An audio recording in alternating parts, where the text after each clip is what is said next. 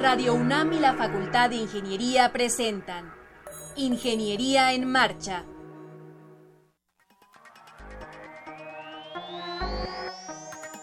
Un espacio dedicado a la divulgación del quehacer de la Facultad de Ingeniería. Ingeniería en Marcha. Le informamos sobre las innovaciones tecnológicas y de investigación. Orientamos en temas de autoconstrucción. Presentamos la cultura y las artes. Y compartimos nuestras victorias en el deporte. Ingeniería en Marcha. Un programa pensado para vincularnos con usted. Ingeniería en Marcha.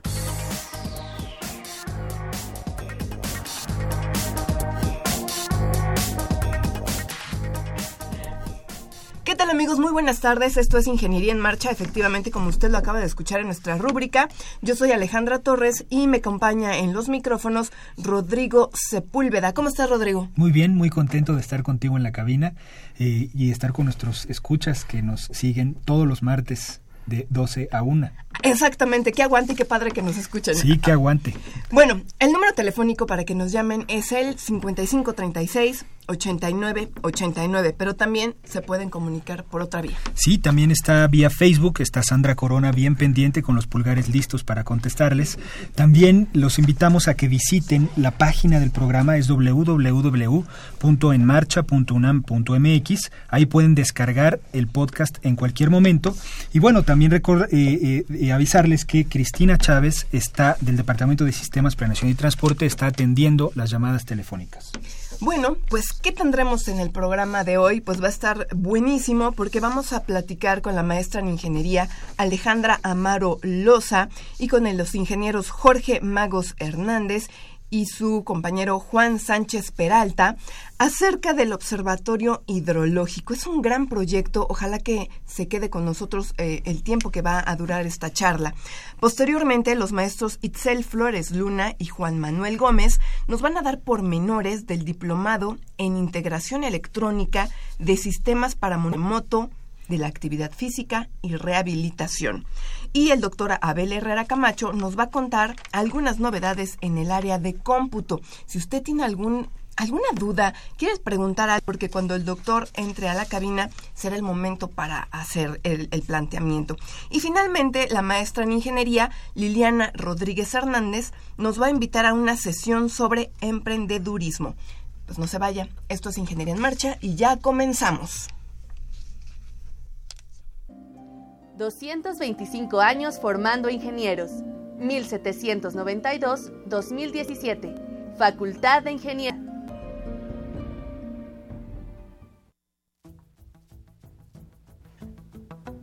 Les compartimos que en el portal web de la Facultad de Ingeniería se han publicado los documentos, acuerdo por el que se establecen políticas institucionales para la prevención, atención, sanción y erradicación de casos de violencia de género en la Universidad Nacional Autónoma de México y Protocolo para la atención de casos de violencia de género en la UNAM. Están a su disposición a través del botón de acceso Igualdad de Género ubicado en la página de inicio del portal web de la FI www.ingeniería.unam.mx. Estás en Ingeniería en Marcha. El programa radiofónico de la Facultad de Ingeniería. Si deseas escuchar el podcast del día de hoy y los de programas anteriores o descargar el manual de autoconstrucción, entra a nuestra página www.enmarcha.unam.mx.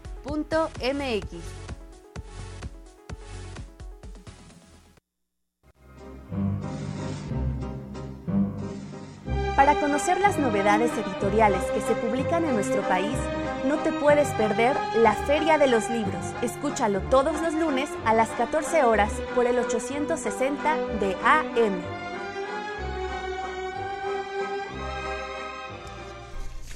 Amigos, nuestros primeros invitados en cabina eh, ya están aquí con nosotros.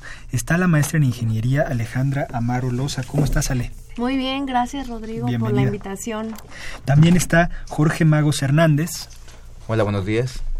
Jorge, ¿cómo estás? Muy bien, muy bien, gracias. Y está, Juan, y está Juan Sánchez Peralta. Hola, ¿qué tal? Buenas tardes. Bienvenidos. Ustedes nos van a hablar de un tema bien, bien importante y bueno, de, de, recién, bueno, se está cocinando, ¿no? Está en constante evolución, que es el Observatorio Hidrológico. Qué bueno que están con nosotros. Sí, es, nos da mucho gusto estar aquí porque estamos representando a todo el grupo de trabajo al que pertenecemos. Somos un grupo interdisciplinario de encabezado por el doctor Adrián Pedro Sacuña. Le mandamos un saludo. Le mandamos un saludo y también al doctor Agustín Breña. Y en este, en este equipo pues se desarrollan varias líneas de investigación, entre ellas, por ejemplo, el tema de sequía, los modelos de, de inundación, y este proyecto de, el, del Observatorio Hidrológico que comenzó más o menos hace, hace un año, en el 2015, y, y se va expandiendo. ¿Y qué es? ¿Qué es un observatorio hidrológico? Bueno, este observatorio hidrológico eh, mide la precipitación en tiempo real en nueve puntos de la, del Valle de México y recientemente en una, en una área foránea que es, que es Izal, en, en Yucatán. Entonces, eh, eh, a, través de un sitio web y de Twitter se puede visualizar la medición de la intensidad de la precipitación acumulada, de la energía cinética de la lluvia y otras y otras variables de la precipitación. Oye, Tucaya, ¿esto por qué se tiene que hacer? ¿Por qué es importante saber cuánto llueve en la Ciudad de México?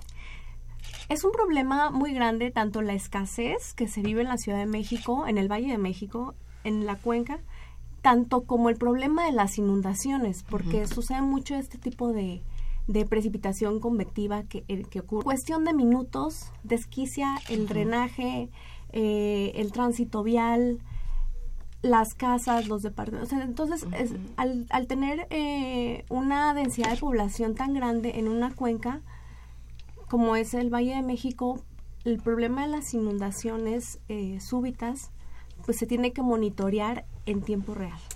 Platíquenos los tres, ¿cuál es su papel en el proyecto? Porque nos dicen que es un grupo de trabajo, entonces platíquenos así más o menos de qué están encargados, de qué se encargan en, dentro de su, de su profesión, porque tampoco les hemos preguntado, ¿no? ¿Cuál es su profesión? Bueno, bueno, pues déjame contarte que mi compañero Juan y yo, Jorge, somos ingenieros en electrónica. Okay. Entonces, como te contaba Alejandra, es una área interdisciplinaria y nuestra labor es en darle vida a este proyecto, ¿no? Desde el punto de vista técnico. Entonces, esta idea nació gracias a que el doctor Adrián nos invitó a formar este observatorio, para lo cual estuvimos encantados. Permíteme contarte de qué está compuesto el sistema, ¿no? El sistema es, como te contó Alejandra, es una red de medición, ¿no? Compuesta por equipos de medición llamadas dihidrómetros. Esos equipos miden varias variables de precipitación, entre ellas el número de gotas, la energía cinética con la que bajan, te genera un espectro de la precipitación en tiempo real. Y pues eh, lo que nos lo que nos movió a, generar esto fue usar las, las tecnologías del Internet de las Cosas, de la información, para que con equipos de bajo costo y de eh, equipo de hardware software abierto se, se, se hiciera uso, ¿no? Si quieres, Juan, puedes continuar. Sí, básicamente, bueno, las actividades que nosotros desarrollamos en el Observatorio Hidrológico es desde la instalación de los equipos, la programación y el procesamiento de toda la información que recabamos en los sitios y las alertas, la emisión de las alertas para la ciudadanía y para la gente que maneja la infraestructura hidráulica de la ciudad. Porque justo lo que les estaba comentando la, la maestra Alejandra, es que eh, tenemos cuencas de respuesta rápida aquí en la ciudad. Entonces, el tiempo en el que sucede la precipitación y en el que se genera la inundación es muy corto. Entonces, el sistema viene a cubrir esa necesidad de tener información pronta, rápida, para que las personas que toman decisiones puedan tomar eh, eh, de forma adecuada esas decisiones con base en la información que ya se recabó. Oye, Juan, en ese sentido, ¿a qué te refieres con con que llueve muy rápido en la Ciudad de México, que estamos hablando que de, en 15 minutos ya hay un caos. Sí. Ok, suceden esos 15 minutos. Y ustedes como observatorio hidrológico, ¿a quién le avisan, oye, pues está subiendo el nivel del agua? ¿A quién se le informa y para qué? Sí, eh, esas, eh, estas, estas alertas se envían a los tomadores de decisiones, por ejemplo, del organismo Cuenca Valle de México, del sistema de, de, las, de agua de la Ciudad de México, o sea, a las personas involucradas en, en operar, en que, puedan operar cierta infraestructura que le pueda dar alivio. Por ejemplo, estaciones de bombeo, ¿no? Me imagino, o, el sistema este de, de, bordos que tiene, ¿no? La ciudad. Sí. son presas, eh, el sistema de drenaje, eh, algunos cárcamos. Sí. Sí, exactamente. O sea, que, que esa información esté disponible para que ellos puedan gestionar la infraestructura. ¿Y qué te toca a ti hacer, Ale? Bueno, ¿Cuál es tu pues, chamba en el, en el proyecto? Mm, bueno, pues eh, este proyecto tiene varias aristas, que es, por ejemplo, la, el desarrollo de tecnología que lo hacen mis compañeros, pero también está eh, el arista de la investigación. Mi doctorado es sobre eso, sobre la caracterización de la energía cinética de la lluvia aplicada a erosión. También está la gestión de recursos hídricos, que es lo que mencionamos, y, las, y sobre todo esto, la solución de problemas nacionales que en, eso trabaja siempre la, la universidad, ¿no? En tratar de solucionar problemas. Recientemente nosotros, eh, mi compañero Jorge y yo, eh, junto con el doctor Agustín Breña, fuimos a presentar el Observatorio Hidrológico en España en un congreso internacional, se llama Hidrosensoft, y nos fue muy bien. Honestamente, eh, fue un sistema que, que si bien hay sistemas parecidos en el mundo, fue, fue muy bien recibido, fue aplaudido allá sobre todo porque solventa necesidades de nuestra región, de nuestro país, con tecnología eh, propia, propia y con hardware libre, software libre. Entonces, eh, nosotros estamos buscando evitar la dependencia tecnológica de aquellos países. Eh, nosotros poder desarrollar y poder dar soluciones rápidas a nuestros problemas también. Y bueno, y aquí también debo aprovechar para invitar a, a los chavos, a la gente, a la comunidad de la Facultad de Ingeniería, para que se sumen también a este proyecto. Nosotros estamos desarrollando, una de las cosas que, que nos, que les gustó mucho allá en España, es que nosotros estamos desarrollando esto. Entonces, me gustaría invitar a los chavos para que también se sumen a este proyecto, para que hagan tesis, para que hagan maestría, doctorado en el Instituto de Ingeniería. Nuestra ingeniería hasta, está a nivel mundial, está a un buen nivel. ¿Cómo, pueden entrar en contacto? ¿A quién, ¿A quién buscan o cómo le harían? Sí, pues eh, nos pueden nos pueden escribir a través de Twitter. Tenemos una cuenta que es arroba oh-iunam. Nos pueden escribir también vía correo electrónico al, a hidráulica arroba ingen.unam.mx y, y los invitamos a que visiten la página, el sitio web para que conozcan de qué trata, no solamente cuando esté eh, lloviendo, que pueden también monitorear en, en ese momento la, las estaciones, pero también para que vean de qué se trata el observatorio. Es www.oh-medio-iunam.mx. sí. Em, Jorge, Jorge Magos. Sí. Em, ¿De qué herramientas, ya lo comentaba un poco eh, Juan, pero de qué, de qué herramientas se basan para poder trabajar en el, en el observatorio hidrológico? Por ejemplo, satélites. No, es, un, es, es usando telefonía celular. O sea, usando la última red de generación, la, la 4G, es posible enviar todo, en tiempo real, usando equipos de bajo costo, la llamada Raspberry Pi 3, que es actualmente muy, pues, muy popular. Se puede usar para, ese, para esa aplicación, pero para muchísimas otras cosas que el único límite para usarlo es uno mismo, sinceramente. Además, hacemos el cómputo en la nube, usamos servidores virtuales para manejar todo en tiempo real. Entonces, esto nos permite, al momento de que están empezando a llover, hasta el momento que uno ve el tweet, menos de un minuto, ¿no? Entonces, es un tiempo realmente rápido para poder actuar, ¿no? Y si esa información se le, se, se le es llegada a personas que decidan, pues puede hacer la diferencia entre un caos y no Claro. Algo normal. ¿Cómo miden los aparatos que montan en las estaciones? Por ejemplo, se me ocurre este la velocidad que decían, la velocidad de las gotas, o eso está súper interesante, ¿no? ¿Cómo es que mide eso? Sí, es, que este es equipo de última tecnología. Estos sensores de precipitación se llaman disdrómetros.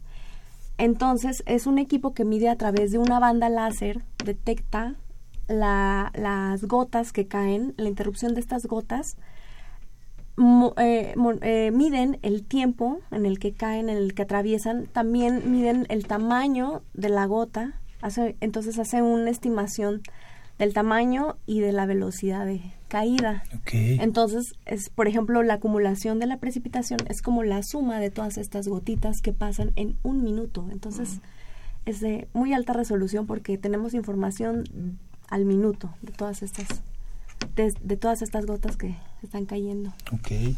¿Esta red de instrumentos es el, el primer sistema que se desarrolla en México o en Latinoamérica? Juan. Como tal podemos decir que en México tenemos total certeza de que es el primer sistema que funciona de esta manera. Eh, muy probablemente en América Latina también, pero conocemos de algunas personas que están trabajando ya en sistemas similares. Sin embargo, el plus de nuestro sistema es que está tomando en cuenta a la población, es decir, nosotros por medio del, Twitter nosotros estamos mandando es, es público, ¿no? Exacto, es público. Ya se vuelve público. Y nosotros le avisamos a la gente para también darle armas a las personas para que se puedan proteger ante estos eventos que sabemos que suceden. Entonces, eh, el, la, el gran plus que es de las alertas, los correos electrónicos y el Twitter, eso eh, sí, muy probablemente seamos los únicos en América Latina o los primeros que estamos desarrollando esto. Oye, Juan, y si yo, yo quisiera este, mm, e, enterarme, pero no tengo Twitter, y yo quisiera que, que, el Instituto de Ingeniería me avisara que va a llover fuertísimo, fortísimo, ¿cómo, ¿cómo le hago? ¿Les mando un correo electrónico? ¿Me tengo que suscribir? ¿Cómo es ese proceso? Eh, lo adecuado es de que se den de alta en el Twitter. Estamos buscando otras formas de podemos comunicar directamente con la sociedad, tal vez a través de WhatsApp. Eh, estamos viendo, estamos tratando de mejorar ese contacto con la sociedad. Pero bueno, actualmente solo es por el Twitter, por nuestra página. De acuerdo. Y bueno, actualmente así es. Muy bien. Bueno, ¿qué les parece, Rodrigo, si recordamos el número telefónico para que la gente que, esté escuchando y quiera eh, hacerles alguna pregunta a nuestros invitados pueda hacerlo? Es el 55 36 89 89. Ustedes eh, nos mencionaban que hay em, diversas estaciones, ocho, por ahí entiendo, nueve o diez. ¿En dónde están, Alejandra? Son nueve estaciones aquí en el Valle de México. Eh, la primera estación se instaló en el Instituto de Ingeniería. En casa. En casa, por supuesto. Ahí exactamente en la subdirección de Mental y de Hidráulica. Tenemos en la Escuela Nacional Preparatoria número 4, tenemos en el edificio de SACMEX, en el organismo Cuenca Valle México de Aragón, en la presa Madín. Tenemos tenemos eh, una fuerte comunicación con las escuelas porque nos dimos cuenta que eran bien recibidas las estaciones por todo esto que implica la interacción de los niños con la ciencia. Entonces, tenemos en, en, escuelas que agradece, agradecemos, nos permitieron instalar en Coajimalpa, el, en el colegio Bet Hailadim, el colegio Tilloli, en la escuela primaria Vicente Guerrero. Vicente Guerrero, que está en Dos Ríos, en Whisky Lucan. Y en el Colegio Madrid, que fue la última instalada al sur de la ciudad. Supongo que tienen planes de expansión, ¿no? Porque, digo, ya si hay uno en Cisal, ¿no? Supongo que están pensando en extenderse en toda la República.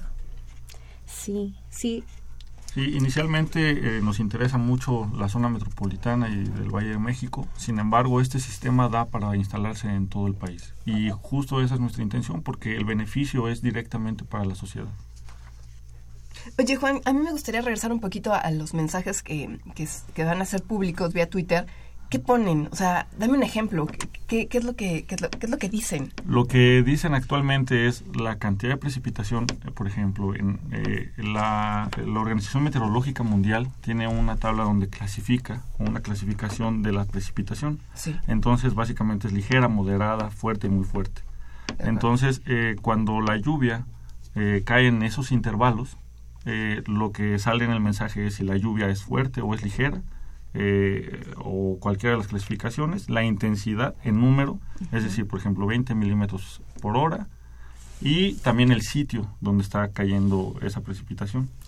Les voy a leer una. aquí tengo, aquí tengo aquí en el Twitter, les voy a leer una. Dice, se presenta lluvia ligera y entre paréntesis 5.99 milímetros hora de intensidad a las 17.52 del 4 de marzo del 17 en Coajimalpa. Mm, Muy puntual, y ya sabes, ¿no? Sí, y usamos la variable de intensidad de precipitación porque, digo, esta variable nos dice muchísimo porque no es lo mismo que lluevan 20 milímetros en 5 horas a que llueva en una hora o, en, o en 10 minutos. Claro. entonces esa, esa variable de intensidad es muy, o sea, es muy útil aquí, ¿no? Para, para efectos de inundación. Claro. Está, está bien interesante, eh, bien interesante esto. ¿Hay alguien más en el equipo eh, que, que, esté aparte de, los doctores eh, que les mandamos saludos? ¿Y ustedes tres? Sí, sí, sí. gente que se dedica a hacer los modelos. Sí. Sí. sí, es que es un, es un grupo muy grande. Sí. Y estamos, estamos en varias líneas de, de investigación. Por ejemplo, una, uno de estos es el, el, modelo de inundación que se llama ITSI, que lo está desarrollando un compañero de doctorado, Lora, Loran Curti. Eh, hay gente que se dedica, por ejemplo, a la estimación de la lluvia a partir de información satelital. Lo del monitor de sequía, por ejemplo, que el compañero Roberto y, y hay gente eh, también, por ejemplo, Úrsula, que también está con nosotros en el, en el observatorio hidrológico sí, es, es, muy grande el equipo y, y eso es lo, lo, interesante, que estamos expandiendo este el conocimiento. Oigan, hay regalos, ¿verdad? Sí, sí, tenemos una trivia. Sí. Entonces la dinámica es esta. La primera pregunta se va a contestar vía Twitter en, en nuestro Twitter que es arroba oh-y-unam. La segunda pregunta en el Facebook de Ingeniería en Marcha y la tercera vía, telefónica. Eh, vamos a soltarlas, ¿no? ¿Sí? Sí, vas tú Bueno, la primera pregunta. ¿Cómo se llama el sensor que se utiliza en las estaciones del Observatorio Hidrológico? ¿Está bien? esa ya la, dijimos dos veces. Ya la dijimos. Dos veces. La segunda, ¿cuántas estaciones del Observatorio Hidrológico hay? De acuerdo. La tercera pregunta, que es vía telefónica, ¿en dónde se instaló la primera estación del Observatorio Hidrológico? Perfecto. Todo lo comentamos. Tocaya, ¿qué crees? Vía eh, Facebook, eh, José Arturo Castillo comenta lo siguiente. Lo voy a leer textualmente. No sabes el orgullo que me hace sentir, te hace sentir noticias como esta. Eres una persona de ejemplo, aún recuerdo nuestros inicios en el primer semestre, ahora todo una triunfadora. Mis mejores deseos. Postdata, no copies en los exámenes como antes. Ah. un saludo a José Arturo. y Miguel Gómez Paredes dice, felicidades Ale y que sigan los éxitos. Muy bien. Muchas gracias. pues, a todo el equipo más bien. También hay un hay una pregunta eh, vía Facebook de mi de Víctor Manuel Pineda, él pregunta que qué se requiere para que se instale una estación. Si, si no sé si él trabaja Bueno, pues realmente, realmente la verdad es se requiere algo muy básico, como un espacio necesario para estar instalada, ¿no? La OMM, este... digamos que tiene que ser el área de tal manera despejada que la precipitación caiga de forma uniforme. Entonces, digamos, es útil una azotea, por ejemplo, o un, o un campo abierto. ¿Y qué se requiere?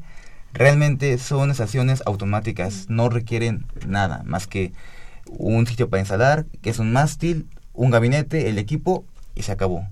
Son autónomas. Muy bien. Pues se nos acabó el tiempo. Muchísimas gracias por estar con nosotros. Eh, ojalá y vengan en un futuro eh, reportándonos que ya la República Mexicana está cubierta, ¿no? Estaría genial. sí, sí, Sí, Antes pues de la época de lluvias. sí. Muchas gracias. Muchas gracias. Felicidades. Gracias. Gracias. 225 años formando ingenieros. 1792-2017. Facultad de Ingeniería.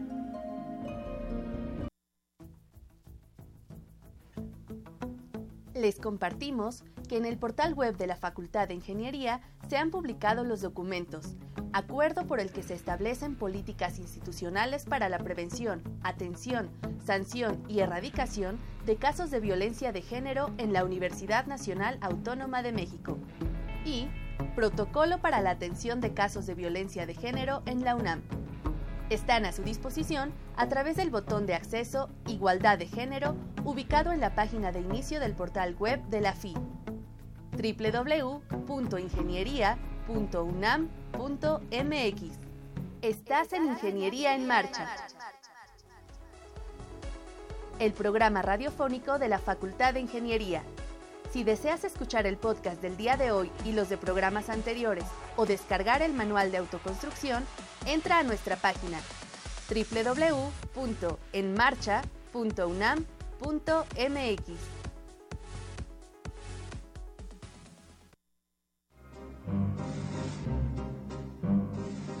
Para conocer las novedades editoriales que se publican en nuestro país, no te puedes perder la Feria de los Libros. Escúchalo todos los lunes a las 14 horas por el 860 de AM.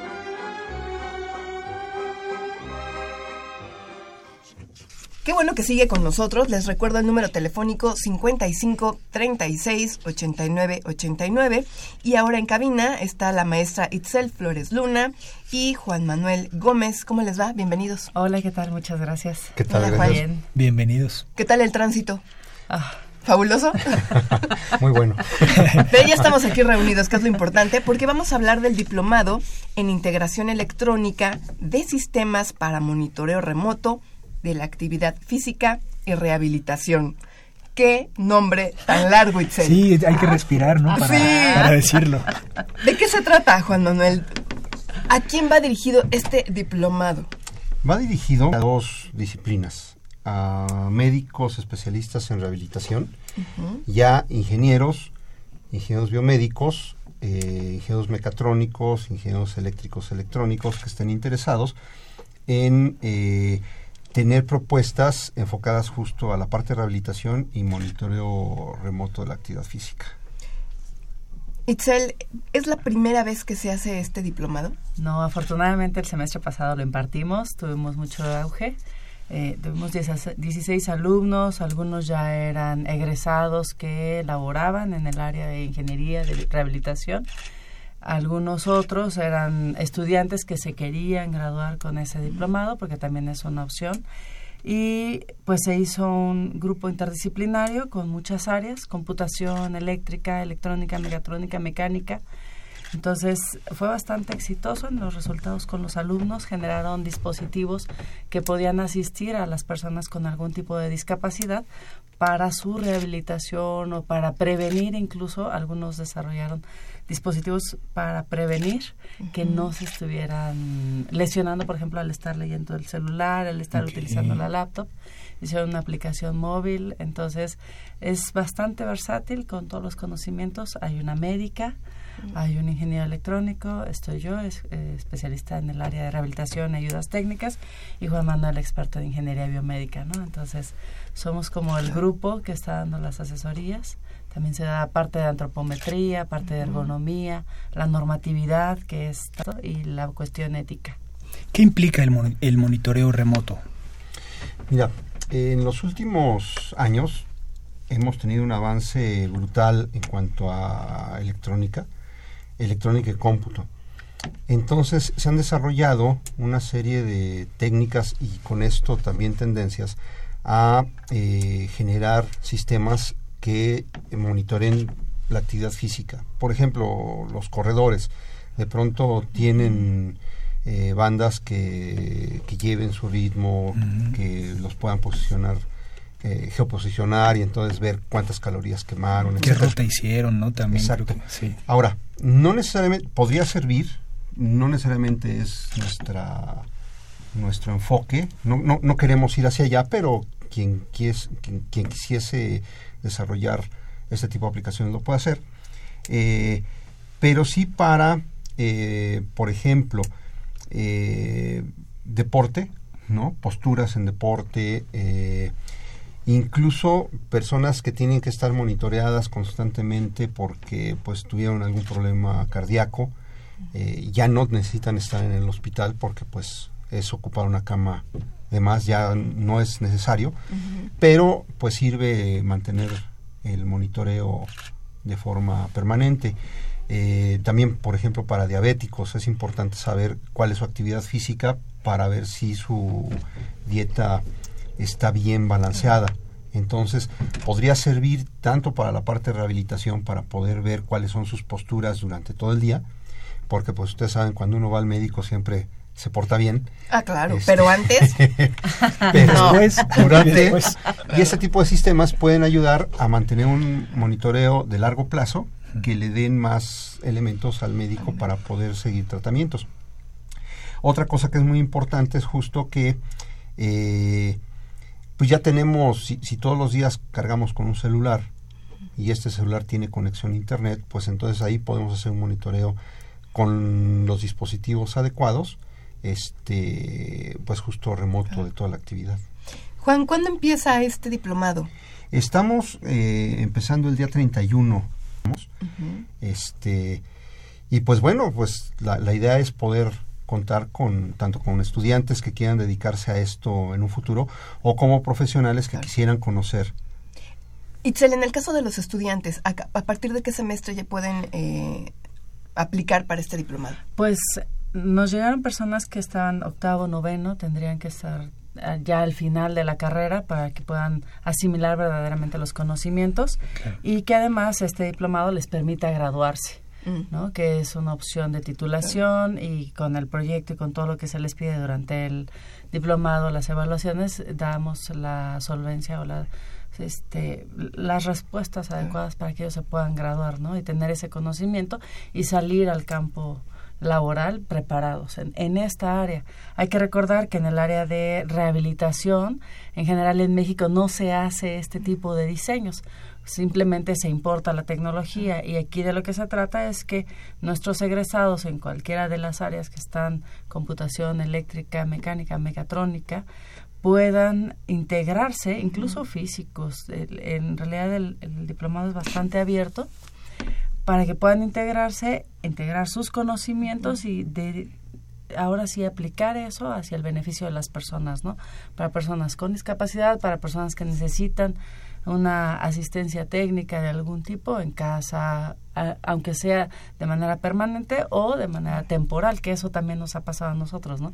Muchas veces estamos discapacitados temporales, nos luxamos un tobillo, una mano, y a veces decimos, híjole, ¿cómo no hay esto, no? Entonces, como ingenieros podemos dar esa respuesta con este tipo de, de diplomados, ¿no? Mucho más dirigidos a eso.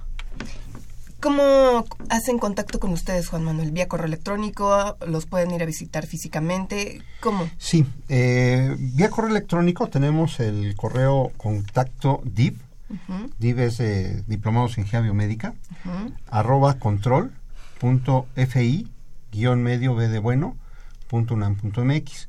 O en las instalaciones de la Facultad de Ingeniería estamos en el cubículo P207 esto es en el área del anexo de la facultad. De todas maneras, eh, vía Facebook, el cartel que ustedes eh, están eh, distribuyendo se está también haciendo la difusión correspondiente y para que vean un poquito más el objetivo, qué se pretende, a quién va dirigido, que todo esto ya lo, lo comentamos aquí en la mesa. Claro. Pues les deseamos mucho éxito, Muchas que tengan gracias. muchos inscritos y Ojalá. que, este, y que todo marche de maravilla. Muchas gracias, igual. Muchas es un gracias. gusto, ¿no? como siempre. Al aquí. contrario, al contrario, el gusto fue de nosotros. Muchas, Ojalá muchas gracias. regresen pronto. Muchas Sí, claro. gracias. Gracias. gracias 225 años formando ingenieros. 1792-2017. Facultad de Ingeniería.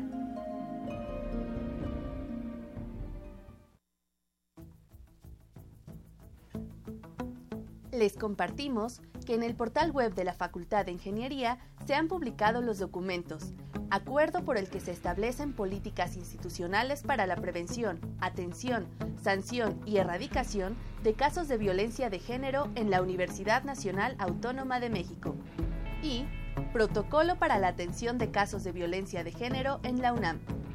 Están a su disposición a través del botón de acceso Igualdad de Género ubicado en la página de inicio del portal web de la FI www.ingeniería.unam.mx Estás en Ingeniería en Marcha. El programa radiofónico de la Facultad de Ingeniería. Si deseas escuchar el podcast del día de hoy y los de programas anteriores o descargar el manual de autoconstrucción, entra a nuestra página www.enmarcha.unam.mx.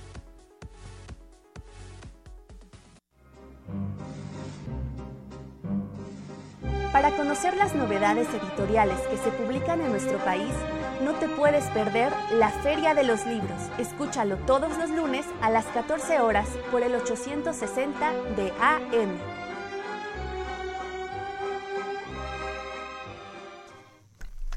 Estamos de regreso con ustedes eh, y ahora en cabina nos acompaña el doctor Abel Herrera Camacho. ¿Cómo estás, doctor?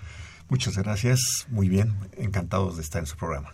Qué bueno. Y bueno, eh, nos vienes a hablar de un tema eh, que, da para hablar cada 15 días prácticamente, así como avanza la tecnología, que es, son novedades en el mundo de la computación, novedades en cómputo.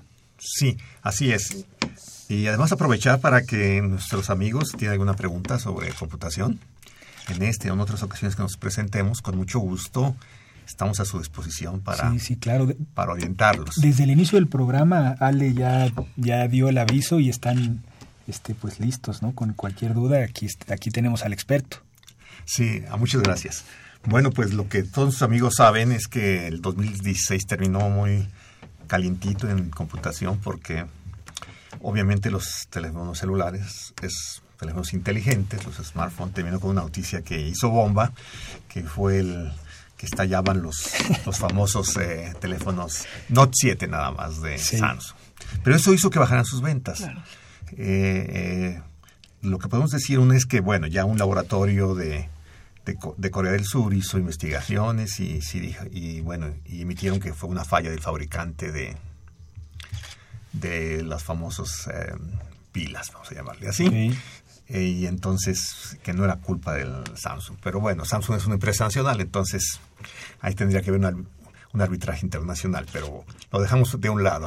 Oiga, doctor, y, esos, esos, este, esos desperfectos solamente ocurrieron en, en otro lado del mundo o también en nuestro país pasó? También aquí. Ah, sí. También aquí, pero bueno, aquí las cuestiones son más calladas, ¿no? Allá sí, en nuestros países sí puedes ir con un abogado y emitir una demanda en forma, creo que creo que más eficiente que en México. ¿Y, qué, y qué, cuál era la, la, repercusión? O sea, ¿había algún daño físico para la persona que, que estaba usando en ese momento el teléfono? ¿O nada más el, el dispositivo dejaba de funcionar y uno se espantaba? ¿Qué era lo que realmente ocurrió? Sí, bueno, eh, realmente, bueno, no, no, no ocurría ningún daño, quizá la mano un poco Flameada. Flameada. Quedaban, pero este, vamos, si salía fuego y este y provocaba humo. Era un riesgo, ¿no? Era un riesgo. Imagínate, estás hablando y de repente sí, sí, se espanta, ¿no? Sí, sí, se espanta, un sonido, etcétera. Entonces, pero finalmente Samsung quiere recuperar. Sigue siendo el primer vendedor del mundo con el 20% del mercado y el 14% sigue Apple en segundo lugar. Eh, lo más curioso para nuestros oyentes es que las siguientes tres empresas ya son chinas. Y la tercera ya es Huawei. Que este año ya va a vender en Estados Unidos si el gobierno de allá lo permite. Ya ve que es medio raro. Sí, es gobierno. Sí, sí. Pero este, si lo permite, eh, bueno, ya se venderían ahí. Ya estaban los tratos para venderse en Estados Unidos. Se venden en México con éxito. Sí, sí. Y bueno, y desde el punto de vista de ingeniería, bueno, además de que, de que nos sorprenden estos que estén los tercer tercer, cuarto lugar estas empresas chinas.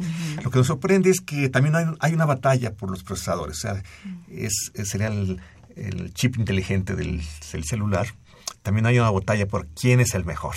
Sí. Entonces, las pruebas que se hicieron a finales del año pasado, pues indicaron que el mejor era el de Apple y después el que de una empresa Qualcomm, que son los que usan Samsung en ocasiones. Samsung también hace los suyos, pero eh, esta empresa Qualcomm, que es norteamericana, eh, quedó en, digamos, en segundo lugar. Huawei ya está acercando también su capacidad en su en su capacidad para procesar. ¿no? Sí. Oye, doctor, ¿y quién hace estas evaluaciones? ¿Hay un organismo? ¿Quién, quién se encarga de, hacer estas pruebas a los diferentes eh, teléfonos? Afortunadamente son empresas privadas que no, pues tratan de, de no estar este eh, solventadas por ningún fabricante, sino que, eh, vamos, por la publicidad reciben dinero. Eh, lo publican en revistas y, y ellos, o en periódicos, y ellos reciben una cantidad de dinero, y entonces, esta es una empresa privada, eh, del Baba se llama, y entonces eh, no es mexicana, pero este, pero hace estas pruebas y bueno, se reconoce que es cuando son más o menos este, más o menos serias serias, serias. sí porque también ya en las revistas técnicas pues ya ellos dicen cómo lo hicieron etcétera las condiciones de, de, trabajo. Entonces también la batalla de procesadores. Aquí la, la otro dato muy interesante es que no está Intel no sí. que es el de las PCs el gran productor del mundo y de los microcontroladores que todos usamos en ingeniería. Sí. eh, FPGAs y todo ese tipo de microcontroladores. No está, sino están otras empresas. Esta es una de ellas, la mayor es Qualcomm. Y después cada empresa eh, de celulares está fabricando sus propios procesadores. Entonces Apple tiene el suyo, Huawei tiene el suyo, los fabrican y, Sí. y bueno, este, y lo están haciendo con éxito. Entonces esa es la gran sorpresa. Las empresas también están fabricando sus procesadores que son una maravilla. Intel no está porque porque no le interesa estar, o sea, no, no participa en la competencia o porque pues no simplemente no pinta en los números. Sí, eh, hasta donde yo sé, no fabrica. Ok. Entonces no, quizá... no, no le entra. Y quizá fue un error porque es un mercado cada vez más grande. Enorme. enorme. Entonces, eh, Sí. eh, pero en fin, entonces, es, bueno, fue una tristeza no verlo ahí, pero efectivamente, eh, no, no dudemos que, el- que pueda este, cambiar Claro, de opinión ¿no? claro. y entre nuevamente es. Claro, Lo interesante es que LG o, o, o, o, por ejemplo, eh, Sony o, Lenovo, que tomó Motorola, pues no fu- fueran esos primeros cinco, ¿no? Pero bueno, están luchando. ¿Y qué esperamos para 2017? Sí. Pues la gran nueva que puede ser es que el teléfono sea flexible. Creo que es creo que es de las cosas que, que más la gente está esperando, ¿no? Lo pones en tu pantalón, bueno, pues que se ajuste al... a la forma. Sí, porque es incómodo, bolsa. es incómodo, Sí, ¿no? De repente traer el cinturón, ay, te vas a sentar y ay, Ahí ya está está. el teléfono, y no sé qué. Y puede No. caerse, ¿no? Claro. Por lo mismo, Claro. está muy este... ¿Y quién, quién se encargaría, doctor? ¿Quién, ¿Quién lanzaría el primer teléfono flexible? Eh, parece que Samsung es el que está logrando mayores avances. Pero mm, bueno, esto es siempre una sorpresa. Las empresas no lo tienen un poco en, Claro. en Eh, investigación y in- en Incluso es en parte de la, de la mercadotecnia, ¿no? Claro. Esa secrecía, pues son muy celosos las compañías Sí. con... Sí, y otro caso curioso de estos teléfonos de, tel- de telefonía es que Nokia pues volvió, pero por, por- volvió con un, lo voy a mostrar, lo voy a mostrar Sí. la imagen, con un teléfono retro. Muy retro. Muy, muy retro. Pero, pero está bonito porque este teléfono 3310 nada más tiene las, no es inteligente. O sea, a la antigüita completamente, Sí, ¿no? pero hay Sí. mucha gente, sobre todo, bueno, de edad avanzada, que Sí. pues que no les gusta usar el internet, ¿no? Ellos los quieren para hablar Claro. y para mensajear y acaso sí, ah, pero sí trae cámara. Ah, no, claro, pues es que hay que tomar fotografías. trae cámara Sí, y trae FM. Entonces, y ahí le puedes poner una una tarjeta SIM pequeña, así como si fuera USB, Sí. también para cargar o descargar fotos. Entonces, pues a mí eso es simpático. Ya claro. vendió más en el mundo más de 20 millones, lo cual no es mucho para celulares, pero, pero es representativo. Claro. Y entonces lo tiene en muchos colores, en, en, en un diseño muy y es muy bonito. buena marca, Nokia. No, que la compró, Bueno. acuérdense que lo compró Microsoft. Ah, esa no sabía. Sí, entonces eh, usan Android y entonces, eh, bueno, pues este, pues es lo quizá lo simpático que, que salió. Pues sí, porque sabe que, doctor, hay mucha gente, Sí. eh, sobre todo adultos mayores. Sí, Voy a poner el caso de mis papás. sí. Digo, es que mándame un mensaje por el WhatsApp.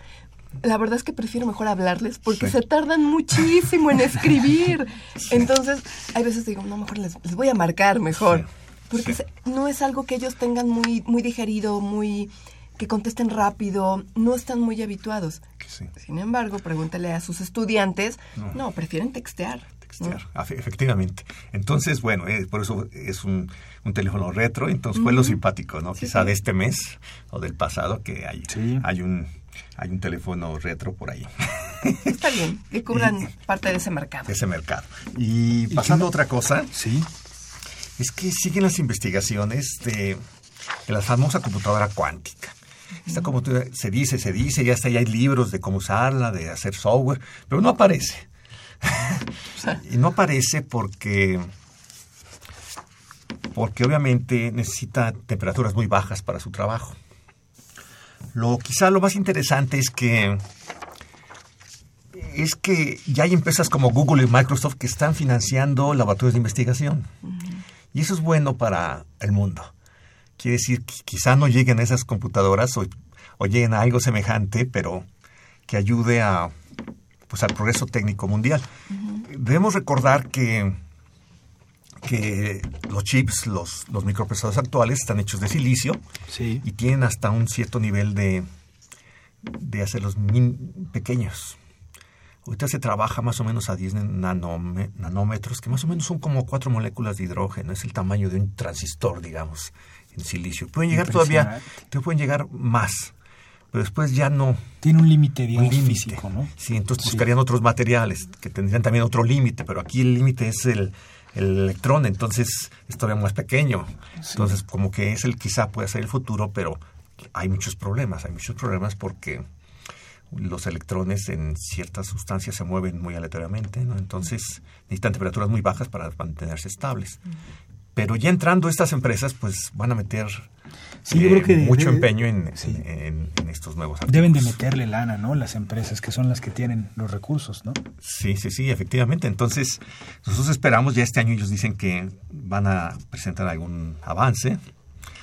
Otros dicen, espérense, no digan nada aún.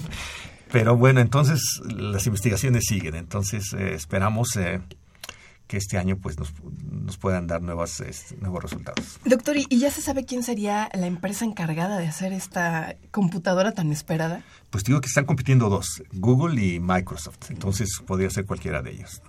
O sea, de manera este, Independiente. independiente Independiente. trabajan. Sí, Ok, ok. No, sí, sí, han sí. de tener una presión y una carrera, ¿no? Sí, y lo tercero, pues otra nueva, pues es que los carros autónomos, ¿no? donde entran todas las áreas de ingeniería Sí. y que, bueno, ya en algunas, algunas ciudades de Estados Unidos se permite, como empezó en Pittsburgh, en San Francisco ya están manejando, pero este, con ciertas restricciones. Y ya hablan no solamente de autos, sino también de eh, camiones, ¿no? De camiones que transporte. de transporte. Entonces, Es un gran tema, ¿no? Es un gran tema Muy futuro. polémico. Sí. Sí, y entonces, bueno, tiene que ver mucho la visión en computación. Y, y, pues decirles que está en desarrollo ahorita en estos países y bueno, en México puede llegar en un momento dado. Claro. Eh, basados en una técnica de inteligencia artificial también muy que se hizo hace unos quizá unos cuatro años y que está barriendo con todas las áreas que se llama redes neuronales profundas. Ok. DNN por sus siglas en inglés, es una técnica muy avanzada.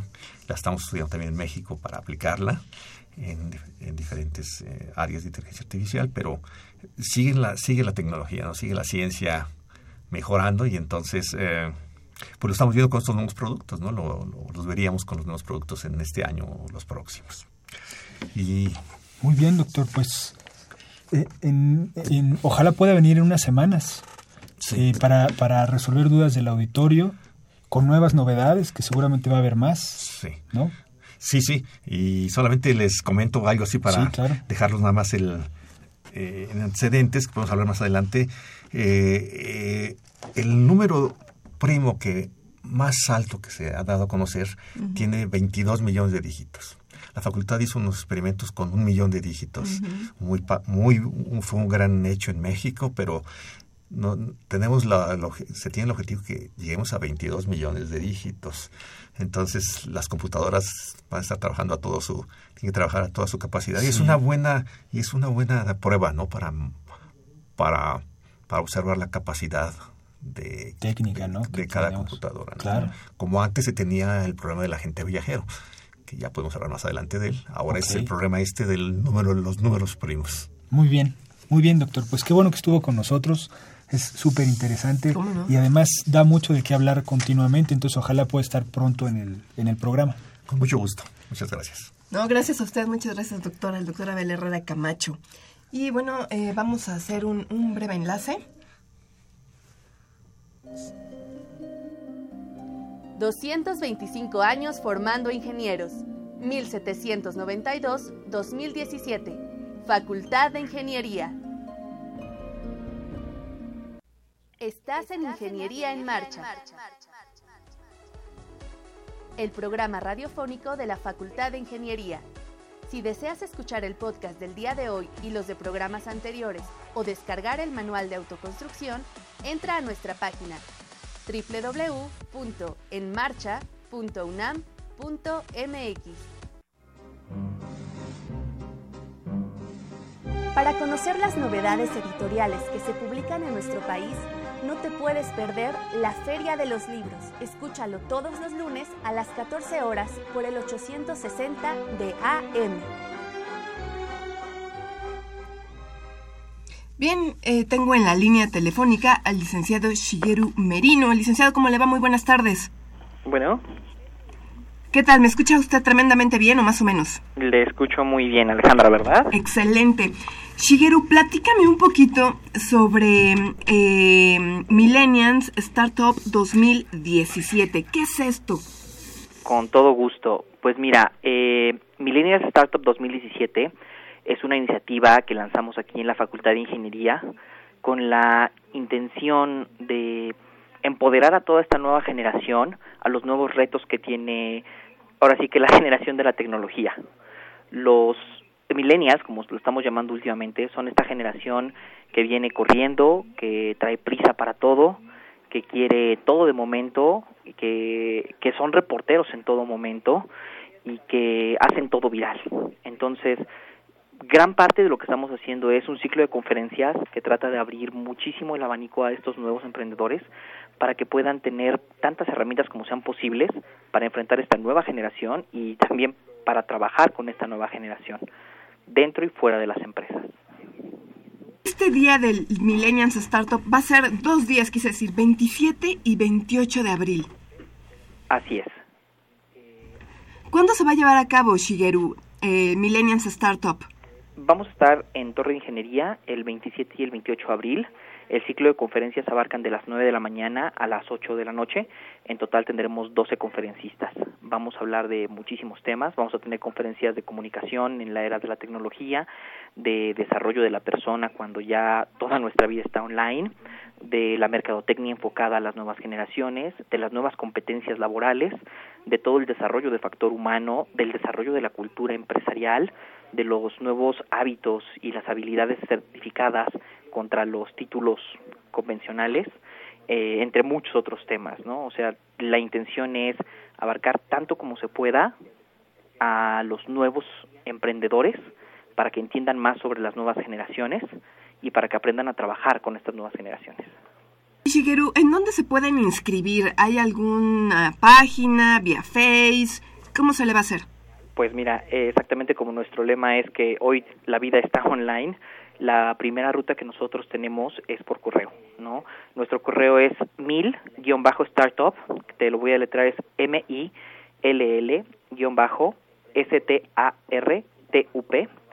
arroba talentos, el número 3, punto com punto MX. Ahí lo que les pedimos es que nos manden, bueno, este, su intención de inscribirse. Nosotros nos ponemos en contacto para hacer el llenado de un primer formato que puedan pasar a cualquier sucursal bancaria a pagar y con eso ya nosotros manejamos lo que es una hoja de registro y les hacemos todo el registro en línea. Pero también nos pueden contactar vía teléfono al 5588-3935 y bueno, en redes sociales nos pueden contactar en mills-startup, millennials, perdón, guion bajo startup y arroba mills-startup en Twitter. Shigeru, dame dos características de los millennials. ¿Cómo son estos jovencitos? La primera parte que te podría decir es que son una generación que quieren todo de manera inmediata. Y eso para las empresas es un gran reto. Ya la satisfacción, el reconocimiento, la curva de crecimiento que esperan es como volátil. Quieren resultados inmediatos, están muy acelerados. Y esto es mucho derivado de que la verdad es que si pudiéramos hacer una línea de tiempo, en los últimos 50 años hemos avanzado tecnológicamente mucho más que en los últimos 3.000 años de historia de la humanidad. Entonces esta nueva generación trae este ímpetu de avanzar todo rápido, de grandes mejoras, grandes cambios y resultados inmediatos. Y si tuviera que dar otra segunda característica fuerte de esta generación, es que casi toda su vida se desarrolla en línea. Ya su vida personal está en un Facebook eh, mucho de su trabajo, eh, hay muchos trabajos que son home office, pero muchas de sus interacciones ya no son personales, ya son interacciones a través de computadoras o a través de portales. Hemos detenido muchísimo la interacción personal. Son dos características que mueven mucho tanto en el trabajo como en las relaciones interpersonales dentro de los ambientes de trabajo y con el cliente. Y bueno, temas como esto tocaremos mucho más a fondo ya en, las conferencias. Shigeru, te agradecemos muchísimo que nos hayas compartido eh, la información. Ojalá que tengan muchas inscripciones y que sea todo un éxito este Millennials Startup 2017. Gracias, hasta pronto. Claro que sí, gracias a ustedes. Bueno, nada más, este Rodrigo, para que antes de que se termine el programa, Julián Soriano vía Facebook eh, se llevó uno de los paquetes que regaló nuestra invitada de al principio del programa, Alejandra. Sí, Entonces, perfecto. pues ya vía Facebook. Ya le, di- le diremos, ¿no? Como Exactamente. ¿Qué procede, no? Exactamente. Y pues eh, nada más agradecer, agradecerte mucho, Rodrigo, el- la realización de este programa y pues felicitarte de manera adelantada porque el 11 de marzo es tu cumpleaños, queremos que la pases a todo dar y Ah, bueno, gracias. nada más queríamos aprovechar estos segunditos para felicitarte. Muchas gracias, Ale. Y pues muchas gracias a Pedro Mateos en la producción, en redes sociales, a Sandra Corona, en nuestra página web, a José Luis Camacho y en los controles técnicos a Socorro Montes. Continúen disfrutando de la programación musical que Radio UNAM tiene para ustedes. Hasta pronto. Radio UNAM y la Facultad de Ingeniería presentaron Ingeniería en Marcha.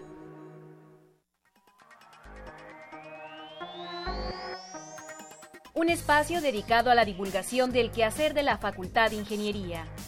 Ingeniería en Marcha. Le informamos sobre las innovaciones tecnológicas y de investigación. Orientamos en temas de autoconstrucción. Presentamos la cultura y las artes y compartimos nuestras victorias en el deporte. Ingeniería en Marcha. Un programa pensado para vincularnos con usted. Ingeniería en Marcha.